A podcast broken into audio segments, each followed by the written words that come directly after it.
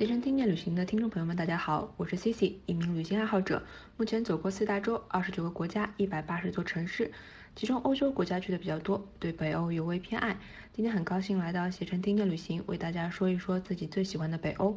因为留学的缘故啊，之前在北欧 Cici 生活过一段时间，今天也想给大家分享一下观察到的不一样的北欧。因此，下面我会结合自己的经历，给大家说一说北欧五国的概况，然后分别说一下这几个国家值得看的风景，还有推荐旅行的时间。呃，会重点给大家介绍一下瑞典的一些值得去的城市以及一些当地文化。也希望疫情能够早点过去，然后之后大家都可以愉快的去玩耍。那么我们接下来就开始吧。首先说到北欧啊，大家第一反应可能是会想到冬天去看极光，但是今天 C C 这边想告诉大家的其实是，在西西心中，北欧最美的是夏天和秋天。今天希望给大家还原一个最真实的北欧。那么北欧五国指的主要是丹麦、挪威、瑞典和芬兰这五个国家及其附属领土法罗群岛、奥兰群岛和斯瓦尔巴群岛。那么先给大家看一下这五个国家的地图吧。给大家说说签证方面，签证方面的话，北欧五国均为申根国家，只要有申根国家中的一个国家的签证，即可畅游北欧。当然，目前由于疫情的原因，还未开放新的政策，所以大家可以等疫情过后，新的政策之后出台，再咨询咱们的群主海豚君。语言方面的那边每个国家都是有自己的语言的，然后发音也比较接近。有一个说法就是北欧人说话仿佛是用意大利语在唱歌，因为那边的语音语调真的有点特别。但是大家放心啊，北欧的英语水平还是非常不错的，不会像欧洲一些南部国家更爱使用自己的语言，英语可以畅游北欧了。然后很多地方也是有中文的标识的，所以大家可以放心出游。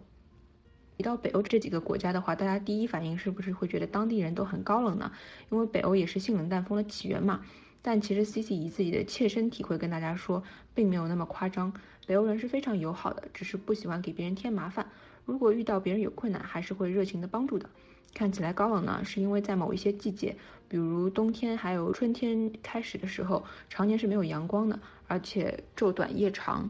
那么人的确容易阴郁啊。曾经有一个北欧的同学跟我说，在北欧的冬天里，如果你看到大家笑了，那么只有两种可能：一是晒到太阳了，二是大家喝了酒，因为只有这两个时候，他们北欧人才会感到快乐。一旦有太阳，在北欧任何一个国家，你一定可以看到各种广场上布满了做日光浴的人。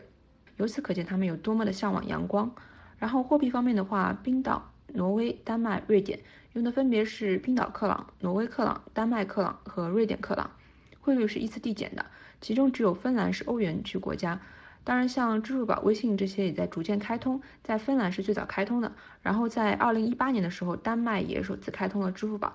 微信这些支付渠道，所以基本上大家等疫情过去之后出去玩的话，呃，也不用太担心换汇的问题，因为只有一些市场啊、菜场，还有街头的烤肉卷店啊，这种是只接受现金的。关于北欧五国的物价的话，嗯，其实冰岛和挪威是相对最贵的，然后呃，芬兰也是和冰岛、挪威差不多，就是相对呃瑞典和丹麦而言会更贵一些，然后瑞典的话。个人觉得，如果是一些小城市的话，价格物价不是很很高，就和国内一些相对大的城市差不多。而且，嗯，比如说，嗯，一些比较知名的牌子啊，像瑞典的 X i n Studio，还有北极狐的包，嗯，价格的话就等于是国内的一个乘以零点八，就乘以一个汇率这样子。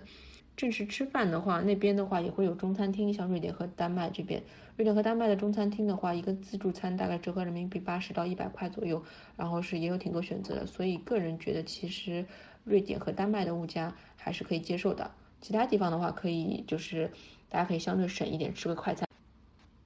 哦，然后这边还有时间西西给大家分享一下之前在群里面群友问的一些问题啊，就是比较热门的一些问题，比如说什么时候去最好。如果是想看极光的朋友们呢，建议在冬季或者春季，也就是十一月到三月或者四到五月这两个季节来，因为在四月下旬之前都是有几率在看到极光的。但缺点是夜晚会比较长，就是昼短夜长，玩的时间也比较少。其中十二月的拉普兰地区，就是挪威北部、瑞典北部和芬兰北部，还有冰岛，就看到极光的几率比较高。如果是想看午夜阳光和绚烂自然景观的朋友呢，以及舒适天气的朋友。建议在六到十一月来玩比较好，然后丹麦的话建议六到九月游玩，因为基本不建议去看极光嘛。一般情况下的话，十天左右的行程的话，可以选择两到三个国家游玩。如果时间充裕的话，也可以花一个月玩遍北欧。然后国内到北欧比较多的航线都是飞往丹麦的哥本哈根或者瑞典的斯德哥尔摩，所以基本有一个必经的国家是先可以玩一圈的。然后其他的话就是要根据个人爱好自行组合了。因为，然后冰岛的话离其他几个国家相对较远，是只能从哥本哈根坐飞机是最方便的。然后个人更建议的话是，呃，瑞典、丹麦连着玩，然后加一个芬兰或者挪威其中之一。呃，或者是加一个冰岛，这样的话三个国家会比较合适。如果赶一点的话，走马观花的玩一下几个国家的主要城市的话，十四天左右也是够的。但是，一些比较深入的景点，比如说挪威的峡湾、冰岛的冰川，还有瑞典的森林徒步，这些就没有办法有足够时间游玩。但是，像主要的一些首都之类的，还是来得及的，就可能两三天玩一个国家，就是真的会比较赶。如果真的要全玩遍的话，一个月左右会比较推荐。然后之前呃，C C 想起来还有朋友问北欧什么线路会值得去，然后具体的话要看个人喜好。个人觉得如果喜欢看冰天雪地或者极光啊大片这种感觉的，那冬天的挪威和冰岛一定不能错过。但如果喜欢就是夏天的森林小木屋、夏日阳光、童话风情，那就更建议去丹麦、瑞典或者芬兰。还有朋友问说，北欧一般去哪几个国家比较有代表性？和南欧比起来的话，有什么区别和特点？然后个人觉得的话，北欧的关键词是极光、童话、深海和色彩。如果冬天的话，更建议去冰岛、挪威、芬兰、瑞典的最北部去看极光。如果是夏天的话，瑞典南部看看大自然，或者丹麦的一些标志性的建筑，还有芬兰的午夜阳光，都还是蛮值得看的。然后和南欧的区别的话，就是南欧基本上一年四季都是艳阳天，整体给人一种热情的感觉。北欧的话更加四季分明，冬天雪景美，森林覆盖量大，人也会比较少。还有朋友问到费用的问题，就是北欧消费比较高，怎么样安排游玩的性价比最高？呃，那么跟团游肯定是更加相对省钱的方式。如果自由行的话，可以一方面呃可以查看到哥本哈根或者斯德哥尔摩的航线。呃，从上海和北京飞俄航的机票相对优惠，然后看一些极光或者自然景观可以报当地团。然后北欧的话，主要是交通和住宿比较贵。如果城市内游玩的话，呃，餐饮的话，北欧五国中消费较高的主要是挪威、芬兰和冰岛。在这两个国家的话，嗯，在超市购买一些简易的套餐或者购买食材，在带厨房的住宿。屋子里面自行料理也是没有关系的。然后瑞典和丹麦吃饭方面基本不算太高，中餐也有不少，价格也不会太高。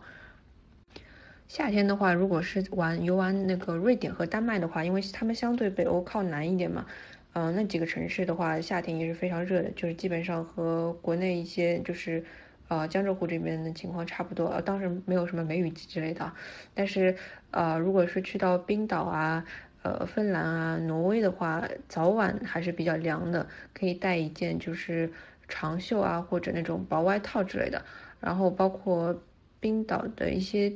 特别的一些地方的话，是会比较冷，嗯，所以可以带个薄外套或者那种薄的冲锋衣挡一挡风什么的。